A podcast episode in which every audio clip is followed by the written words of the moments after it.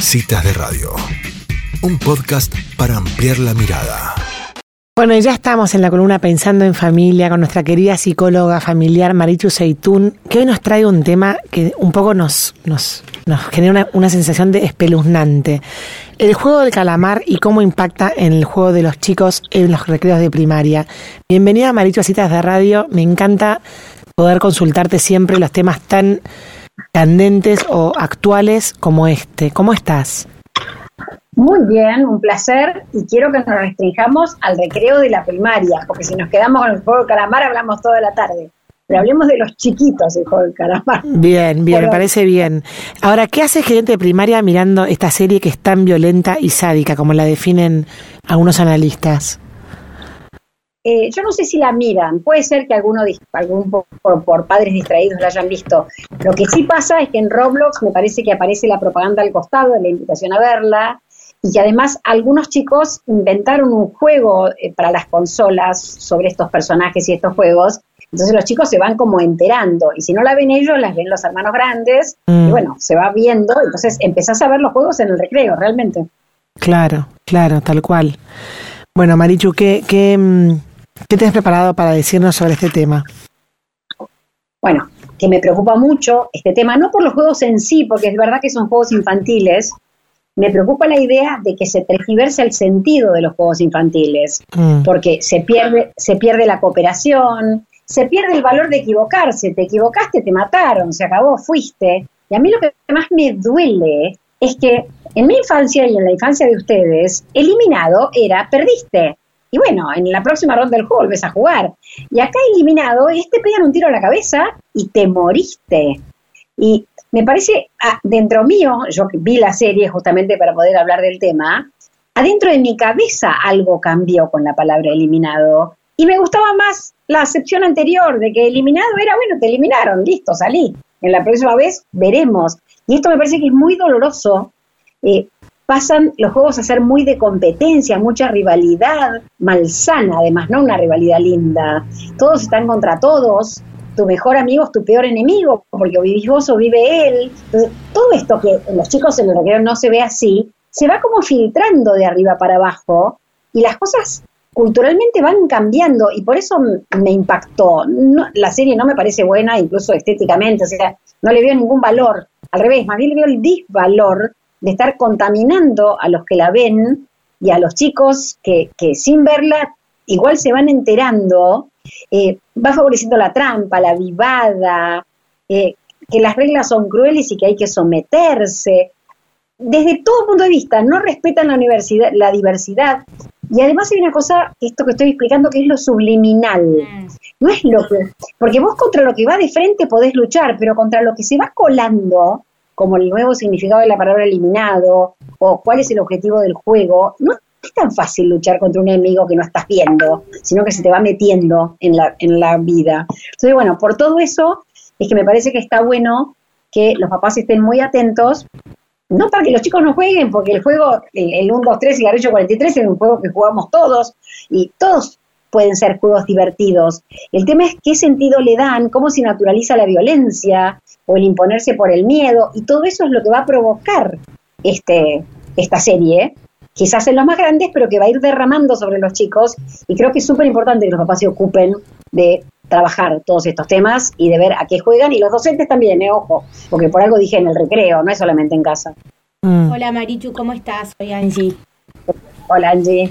¿Sabés qué? Es como vos decís, eh, porque es verdad que en chicos chiquitos eh, escuchan en el recreo, o sea, literalmente como vos decís, o el amigo que el hermano le contó, como que, bueno, ya está colado en, en cualquier edad, ¿no? Algunos lo vieron y otros no.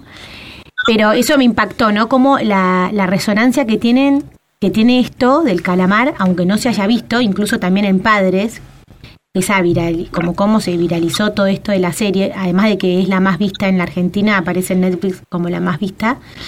Digo, a mí lo que más miedo me dio, no la vi, ¿eh?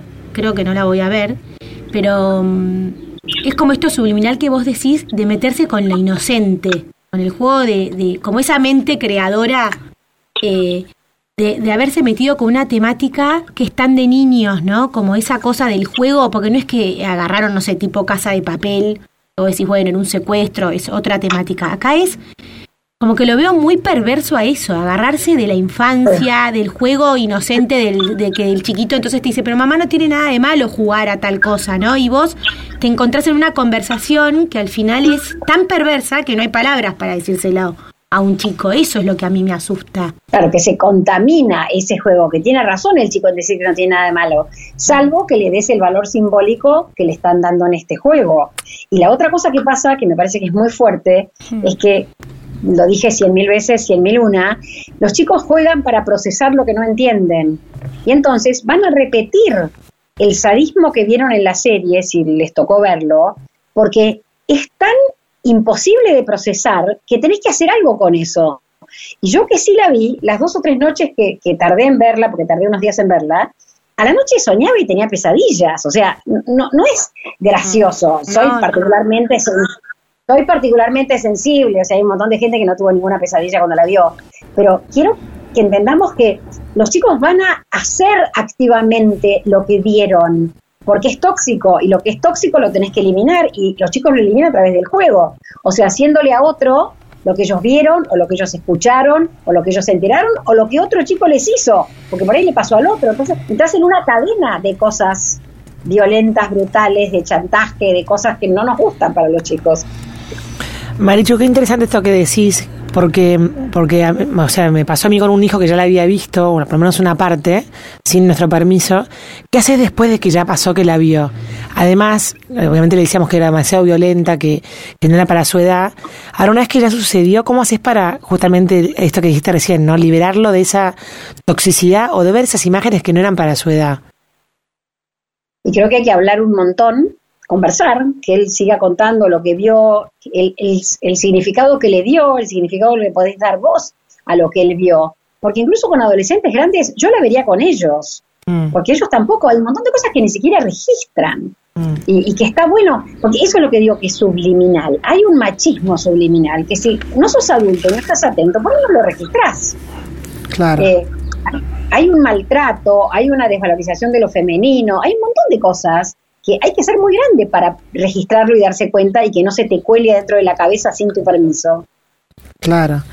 ¿Y, y, qué otra manera tenés para liberar de la toxicidad a los chicos más chiquitos, por ejemplo, que, o por ejemplo, para, vos decís, eh, depende del significado que le dan. ¿Cómo haces para desactivarlo en significado negativo o, o violento hacia el otro?